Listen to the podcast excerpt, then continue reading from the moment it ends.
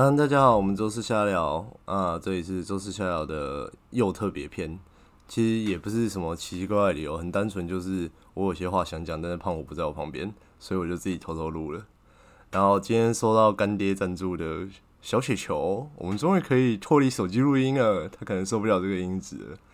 然后今天是八月十五号，那我在八月十五号发一篇 Facebook 的文章，就是要讨论说，呃，因为我在里面插了一个旗啊，就是我可能会来讨论一下六碳的内容产业链，然后来讲内容产业的多面多面性。那可能很多人还不知道六碳是谁，简单来说，六碳就是一个超老牌实况组。如果说瓜吉是 YouTube 圈的李杜北，六碳就是直播圈的李杜北的角色，因为。呃，大家都知道瓜吉很常讲一些就是网红观察，那他的网红观察论点也比较多人支持，可能是基于他游戏业的背景，或者是说他对人对于数据面的观察。那六探就很纯粹就是备份，因为他是超早期的直播参与，哎，直播创作者。那他最早最早应该是在 Justin 上面播，然后那个时代为什么会看到他，其实就是 Justin。该怎么讲？大学的时候就是有一段时间很迷茫，不知道自己要干嘛，那就开始疯狂的看网络上的东西，就看到有直播这个东西。喝个水。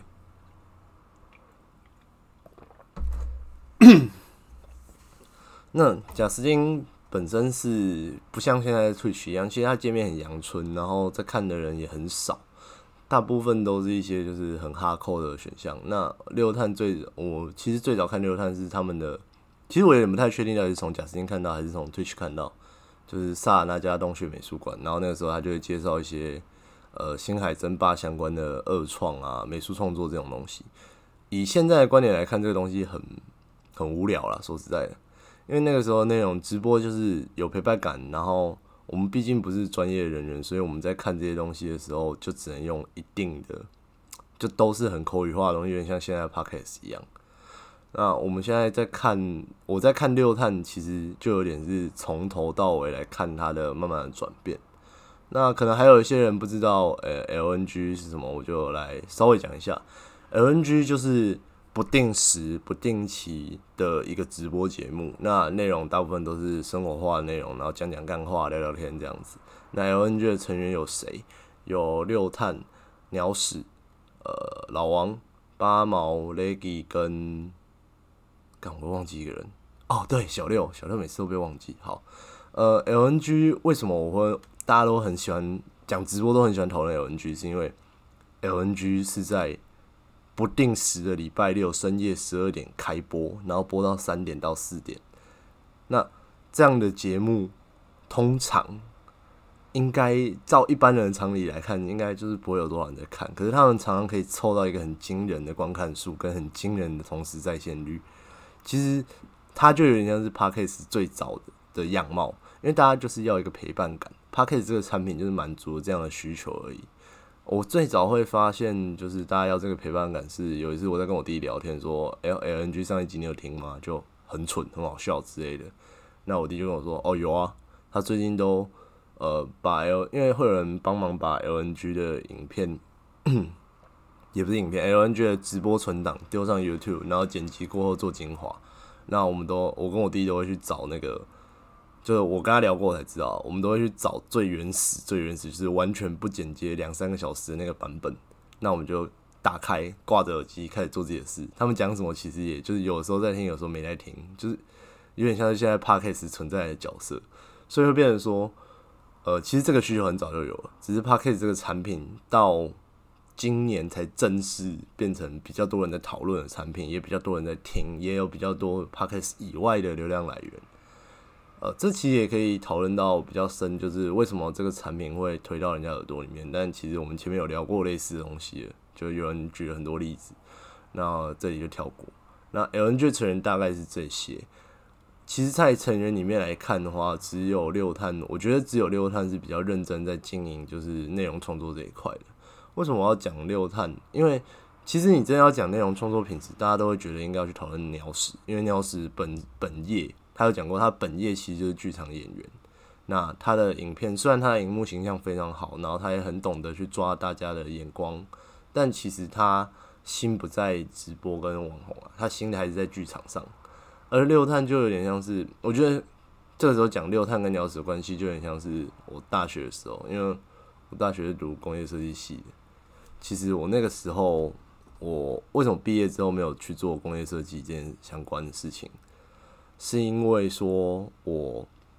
发现我身边有很多人比我强太多了，我可很有可能在设计的领域上，可能就是玩不赢人家，所以我就很。也不算很毅然决然，因为其实我挣扎很久，那我最后决定放弃这件事情。而六探就有点像是我这样的角色，就是他一开始找鸟屎一起来做这些东西，后来发现鸟屎可能没兴趣，所以他就开始自己在挣扎去尝试。所以从这一点来看，他其实比较勇敢吧，我觉得。那我们现在其实可以看到，就是呃，大家可以打开自己的 YouTube，搜寻六 T A N，就可以看到六探的 channel。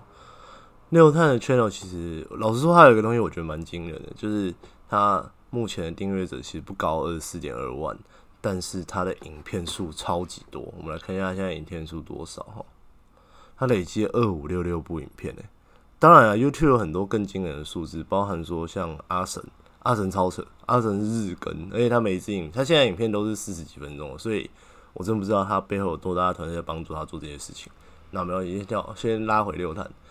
六探他的 channel 上面写说这是他的 YouTube 游戏精华频道，那 VOD 频道还有另外开一个，所以从这里可以看到说六探这个角色其实在做很深刻的内容分流，而且其实这对于一些呃这样讲有点过分，但是 相较于那些很有特色的创作者，哦不行，我最近嘴巴好干，一直咳。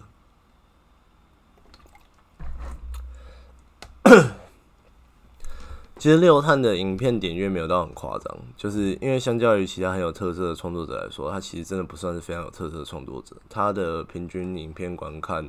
我看一下哦，Next Few Lens，他的平均最近三十天影片总观看量是十四点二二 K，所以大概就是一万四千多，其实也不算很多。然后他的 YouTube 订阅量排名也其实一直在往后排。代表他的影影片成长不是很多，可是为什么要讲到六探？是因为它的内容产业链非常的广泛，它其实有做过非常多的尝试。就呃，我们是大家现在来先冷静下来，稍微把自己套入一个游戏实况组的角色。你一开始是一个游戏实况组，你的直播频道突然开始有一两万人在观同时观看的，那你这个时候会做的选项是什么？一般人通常会想到第一件事情就是流量对线线。你先想办法把流量兑现嘛，因为无论再怎么讲好听话，你没有流量兑现，你很难继续把事情做下去。可是六探的状况的话，他把我他们最赚钱的频道，就是理论上最赚钱的频道，就是 LNG Workshop 这件的每个礼拜六固定直播。其实也没有固定，他们常常就是哦，这可以讲到一个梗。如果你去看 LNG 的粉丝团，你会看到就是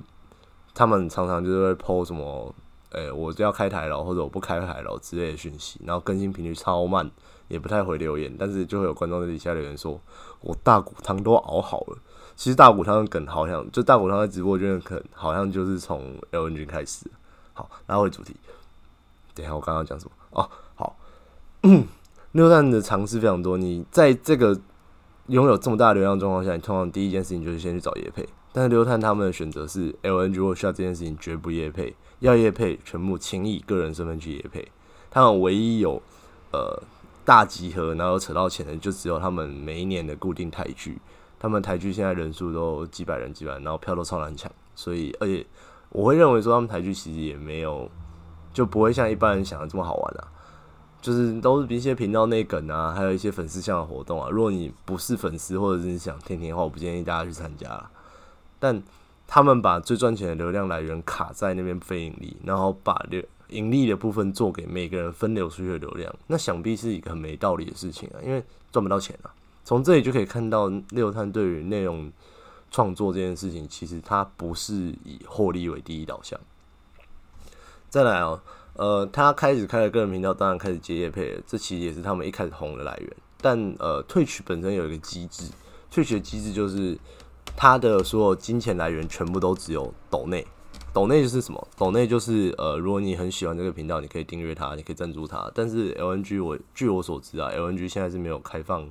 抖内功能的，就是一般的直播主抖内，他们就会来说，哎，谢谢谁谁谁抖内，爱你哦，啾咪之类的。可是他们不会做这件事情，他们的直播就是很认真的在聊天，很认真在讲干话。你会觉得说这群人是不是都话讲不完？但其实我觉得这件事情也很好，因为大家都可以有一个保有一个。就我们可以讨论到这样的节目跟一般人、跟消费者受众的距离，你可以明确知道，像这样的很高、很多门槛的节目，听的人一定是比较少，但是会去听的人一定是比较死忠的铁粉，所以这有点像是一个他们长期在做的粉丝服务，那不盈利的部分。你要盈利的东西，就是利用他们已有的影响力去扩散出去的边际影响力。这扯，这会扯到说，我们之前有讨论过流量这件事情。流量来源其实很多种，但其实流量这件事本身有分纯度的。那纯度不一定是像他们这种是直播主，所以他们的纯度就会以粉丝的铁铁粉程度来判断。但假如说你是个产品，那可能是你的长期使用者，他可能不是很喜欢你，但是就离不开你。那假如说你是一个店面，他可能就是。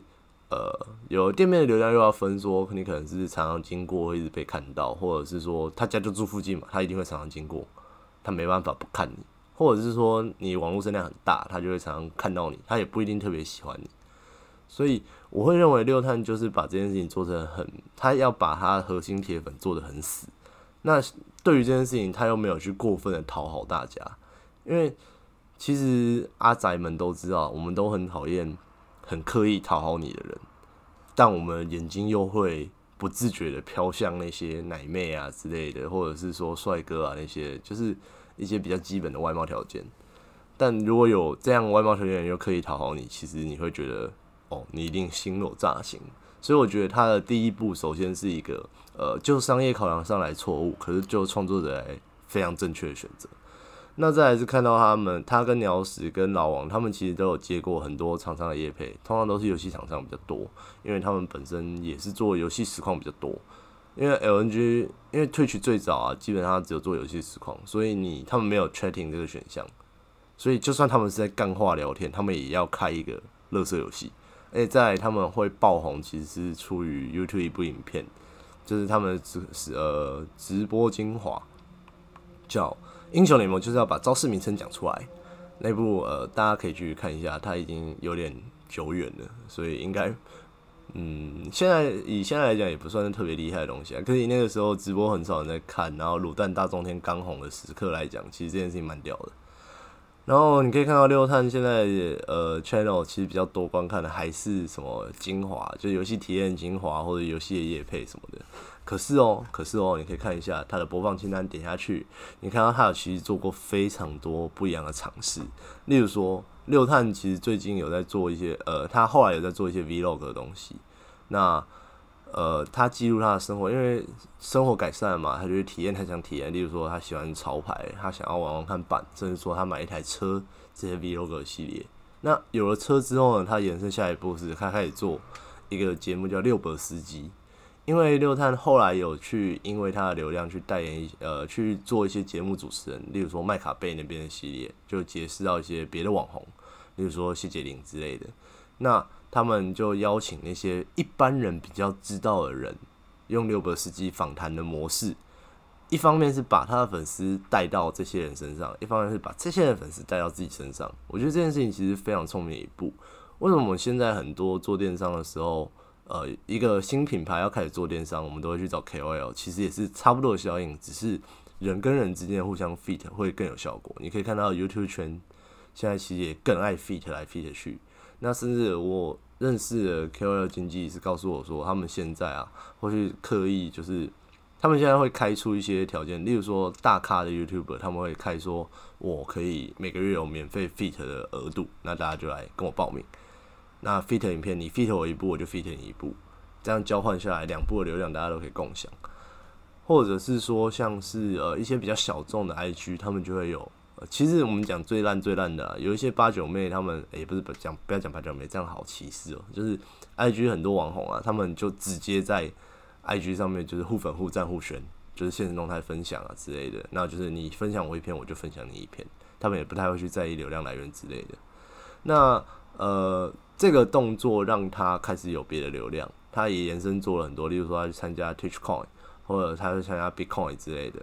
像这些让他真人露脸的节目，其实打破了他原有的观众客群，拉了一个新的客群进来。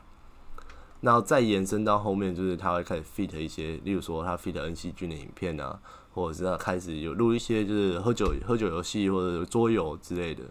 这些影片都让呃，一是他用更多面向的他自己的创作去触及他原有的客群，也触及新的客群。为什么我会来想要来讨论六碳的内容产业链？其实最大的理由就是这一点。很多人都是单一渠道的 内容制作、内容创作，其实他们接触的粉丝是有一个上限的。当然，更多的是触及不到这个上限就放弃的人可是，呃，当你做这件事情做到一定流量，其实你做到卡关的时候，你就可以去尝试看看不同的做法。例如说，就是六碳的六百四亿就是一个很好的开启。那后面他也开始做比较多主题性的节目，例如说自由行政系列，还有冯迪探历险记。冯迪探历险记好像比较是他跟卤蛋的 fit 啊。慢慢慢慢就延伸出一些我觉得很有趣的主题，例如说他跟卤蛋他们两个很喜欢，他们两个都爱玩 FPS 游戏啊，所以他们会呃有一个内梗，就是他们的学长学弟，他们就一个人扮演学长，一个人扮演学弟。然后开始去打一些 FPS 游戏，什么红彩六号啊，什么他们之前打恶灵古堡啊之类的。我那个内梗就是变成说，观众其实老观众都可以预期这样的节目会出现什么东西，新观众看到这个主题有兴趣，也可以去触及它。它其实就进一步的拓展了你的 TA。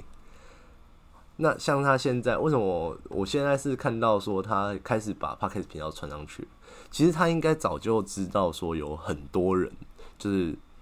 他的铁粉们把 LNG 的观看，诶，LNG 的直播存档来当 podcast 来听，所以他直接就做了一个比较有主题性的内容，像是说他最近的那个叫什么？哎，靠，我下次我会记得先把资料找好，不要临时在那边找。看一下哦，我今天才刚听，为什么我他妈忘记这是什么东西？呃，podcast 啊，哦哦，他开了一个 podcast 频道叫巨魔罗比说，因为呃很多有一些铁粉就喜欢呛他说什么敢工商工商又工商，他就说我大家好，我是六探，我 A K A 工商巨魔，他也根据巨魔这个东西发展了很多系列，那我们现在讲他的 podcast。巨魔罗比说：“现在是，其实我觉得就是一个频道名称，其实也没有一个节目叫巨魔罗比说。他现在出了，它里面目前是有一二三四五六七八九十十一十二十二支影片，耶，比我少，能可呃不行，可是他做的内容比较有深度，而且他比较有流量，好吧？反正这这大概出了两个系列，一个系列叫声友相谈会，声友相谈会是。”呃，其实你可以很明显看到六探是很凭着个人喜恶来做内容创作的。他前阵子去玩动物森友会，然后收集到一些小东西，因为他本来就是喜欢一些精致的东西的人，他收集到一些小东西，他好开心哦。那他用森友会这样的平台，他做了一个东西叫森友相谈所，其实就是主要在谈一些 KOL 相关的内容。那他会抽一些观众来做一个简单的访谈、简单的对谈。其实这就是一个很有效的内容在利用。再来是呃，其实我觉得他应该是发现了这个东西的流量可能有限，或者是说他觉得尝试完这种比较长实验性质的东西之后，就要回到主流。回到主流就是他开始跟卤蛋一起来聊一些他们老游戏，就是大家都老游戏玩家，其实以前就玩过一些很经典的游戏，然后我们本来人类就比较恋旧一点，这样拿拿出来，其实这就可以看到说六探就呃。我知道每个人其实都一定会有自己想要做的事情，就你可能现在说不出来，但是你一定会很喜欢做的事情，跟你为了赚钱而做的事情。那其实六探就有点，我觉得他在创作者里面，他把这个平衡做得非常好。相较于说有些呃，你常常会听到很多音乐创作人啊，或者是影剧的创作人啊，他们可能生活过得很苦很烂，然后为了去追寻一个完美的结果。其实我更认同刘丹这样的做法，毕竟我前面有讲，我再怎么说，我也是个设计人，我甚至我以前还练过啦啦队，我也是个运动人。在这样的状况下，为什么我现在选择的道路不是这两条道路？因为我很明确知道这些东西我拿来维生，我会死掉啊！一个人不赚钱怎么活得下去啊？但我又很喜欢这些东西，所以我知道把这些东西当做兴趣。包含我现在在录 podcast，其实都是因为我就是喜欢做这样的创作。那我很喜欢去分析一些事情，理解一些事情，然后陈述一些我看到的东西。我又是一个大量阅读，阅读要伸出两个，比出两个页，勾两下。因为我的阅读不是像传统的阅读一样，就是看很多书、读很多理论。我阅读更多是对现在的各种媒体、各种社群的观察。在这个状况下，我们会很明确的知道说，呃，有些东西就是做兴趣的、做好玩的。如果它可以盈利，你很开心；但是你不期待它会盈利，它就是做出来让你开开心心，然后触及更多人。其实像他的声友会就有点像这个模式，他就是。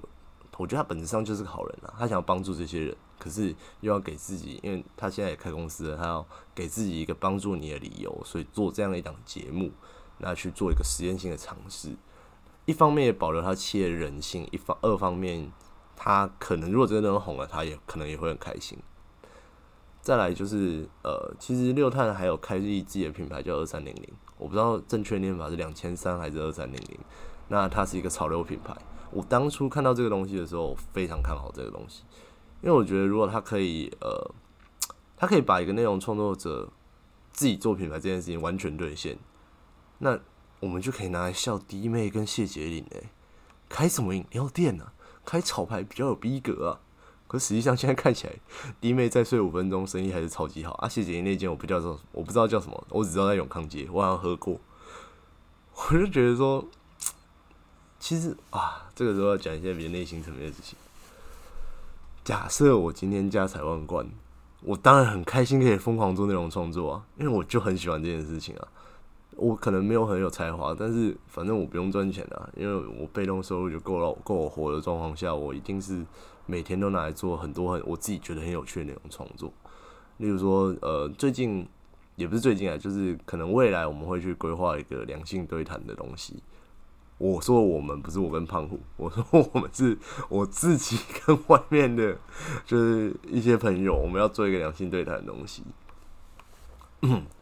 因为嗯，二十二分钟了，其实应该不是铁粉就应该不会听到这里啊。我觉得我可以讲比较 over 一点。就呃，最早最早，我跟我一个前女友，我们那个时候有开了一个 FB 的社团。那为什么会开这个 FB 社团？是因为我们原本有另外一个社团。那这个社团常常半夜十二点过后，因为里面那个时候大家都是大学生，常常大家半夜十二点过后就会聊一些就是比较游走十八禁标题的东西。啊，有些人就是不喜欢看这些东西，他隔天早上起来看他不舒服。那你真的，因为我们那个时候 FB 其实没有像现在留言机制这么好，就是大家会狂盖楼，就是跟 PPT 一样，就一叠一叠一叠一一叠一叠一叠。所以你真的要去把这些对话删掉，有点困难的。所以我们后来就开了一个专门给你聊性相关的东西的社团。那这个社团，我们当初就想说啊，如果没有人聊，其实也不好。我们要都要做，我们就把它做大一点，不要把它开的小小的。因为社团就是社群就是这样嘛，有越多莫名其妙的人，就越有机会引发有趣的事件发生。所以我们就直接呃，在我们。流量来源，我这里就先不讲流量来源好，我怕他现在拷贝我。我们在流量来源 PO 了一篇文，然后开始 PO 了一个表单，请大家申请入社。那我们还可以把题，就是入社题目设计的很有趣。那个时候就募集了大概八百到一千的表单吧，我又忘记具体多少了。反正就是还是一样啊，男生多数嘛，因为大家都会觉得这是一个约炮的地方。那其实因为我们里面设定很多题目。然后前阵子在整理我的 Google 表单的时候看到，我就打给前女友说：“你要不要来跟我做一个 Podcast？我就来访问这些 我们没有被我们录取的人，他们后来几年的人生过得怎么样？他们的姓氏又过得怎么样？那延伸聊聊聊聊到现在，就是变成说，我们可能会开一个 两性的讲座吧，还课程之类的。因为，嗯，这会扯到说。”我们的，因为我个人其实很很喜欢做一件事情，社群观察，然后还有与人对谈，所以我其实非常，就是我玩交友软体的，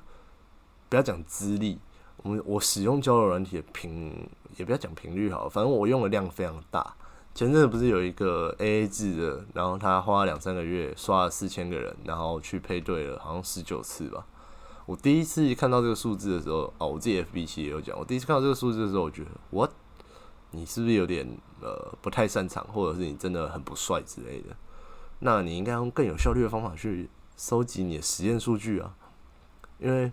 我一天可能就刷超过五千了，然后我加到赖的可能就超过四十几个、五十几个。我发现好像，哎，大家还一直在赞赏他，就是哦，很很有耐心这件事情。我在想，嗯，为什么交友软体变成一个这样的地方呢？所以我们可能会开一个讲座。那最近现在是瞧好场地了，那对方也说，我觉得 OK，就是我们可能会在内湖那边办，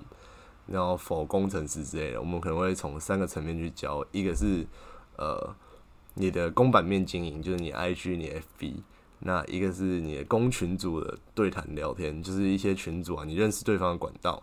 再就是私聊的小技巧，就是这其实比较像是我我自己是比较想要把它做成见简类的东西啊，就是跟一个聊天聊一聊，为什么我会知道他这样想，就是把我的脉络教给大家。好，回到主题，就是夜配结束，我们还没有决定要办这个东西啊，就是真的要办的时候会告诉大家。回到主题，就我觉得六探在做这些事情，其实是我很喜欢他现在做的各种尝试啊，因为他在做的各种尝试是他维持了一个平衡，维持了一个获利的来源跟一个流量的来源。那他没有忘记他是一个实况主，他是一个直播主，但他也知道他自己现在是一间公司老板，他要去承担相对应的责任，他要把他的流量在慢慢兑现。所以你可以看到，他虽然他 YouTube 频道只有。再看一次，二十四点二万订阅，但他本身的他影片其实也没有太多观看，可是他这样的获利是可以养活一间公司的。这件事情其实是一件蛮特别的事情。为什么？因为你可以看到很多比较大型的网红、大型 YouTube。我们举个例子好了，呃，跟酷炫搞暧昧的人是谁啊？跟酷炫搞暧昧的是谁？看，看一下哦。看，我真的是太不爱看，太不爱看网红了。就是因为我觉得，如果看到她长得漂亮，我根本就不太爱看她的节目。哦，找到雨熙，雨熙现在也是一间工作室的小老板啊。那你可以看到雨熙的节，雨熙的频道六十二点五万订阅。那他也买房买车，所以很明显他收入是有的。但他可能假设今天天有不测风雨，突然 YouTube 他被 ban 了，或者是说 YouTube 频道被盗了之类的，哇，那就变成是他最大的损失。可是对六探来说，他的频道被 ban 会发生什么事吗？其实也会损失，但是他有更多触及别人的方向，触及别人的方法，你就会发现说，而且他这些流量他不是刻意的互相引导，所以如果你会明确知道他如果刻意互相引导，这个效果一定会更好嘛。所以像他这样的，这企业的容以企业来讲，它的容错度会是更高的。就是所有企业都要在呃维持好本业，做好自己的 MVP 之后，呃 MVP 是最小可行产品，诶，最小价值还是最小可行？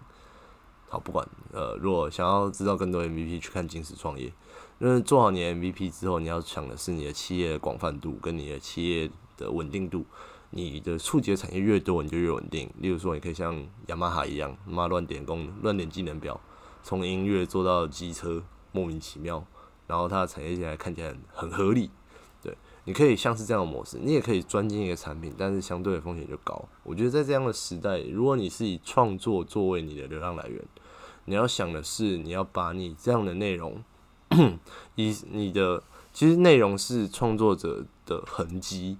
你核心价值是在创作者本身的创作能力，你要把你的创作能力放在哪样的管道？例如说，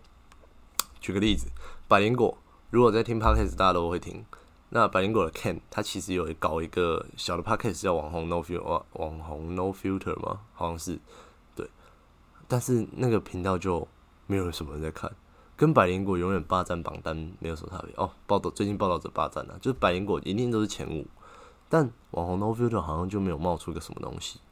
这是他没有抓到内容创作的所财富密码吗？还是流量密码吗？可能不是，可能很单纯的理由就是他选这个主题就不是他的菜，那他可能能做的就是再去做做尝试，这也是为什么我前面虽然我骂 Podcast 骂蛮，就是我不鼓励大家去买 Podcast 广告，但我却鼓励大家做 Podcast 的理由，因为它会是一个可以持续下去的内容累积，它也是一个很低成本的尝试，只花你时间的事情，你为什么不做？你可以去，你完全可以去试试看，如果这条路行不通，你再去走别条路嘛。因为毕竟我是比较左派的思想，跟右派教主 Mura 想的东西不太一样。右派教主想的就是我做了我就要有成效，对。那我们这种左派的穷逼就是我可以没成效，我可以试试看，没错。好，那呃，关于六碳内容产业链的内容大概就聊到这边。接下之后，因为希望大家可以回馈我一个东西啊，因为这一集我们换了雪球来录音，那我自己也好像找到一些我为什么之前录音比较烂的理由。那其实音质是一直有人在跟我靠背的事情，也是感谢干爹帮我解决这个问题。那我们之后可能会有比较专业录音室，只是因为频道关系，我个人录的节目会比较呃比较简单就可以上啊。但是如果我们胖虎的话，我们就必须要我们两个人的时间都比较忙一点，我们比较难去安排一个合适的场域。所以接下来大家还可能还会听到大概两集或三集左右音质品质很差的啦。这一集音质品质应该是不错的，就是希望大家可以享受它。嗯，好，嗯，大概就这样，谢谢大家。那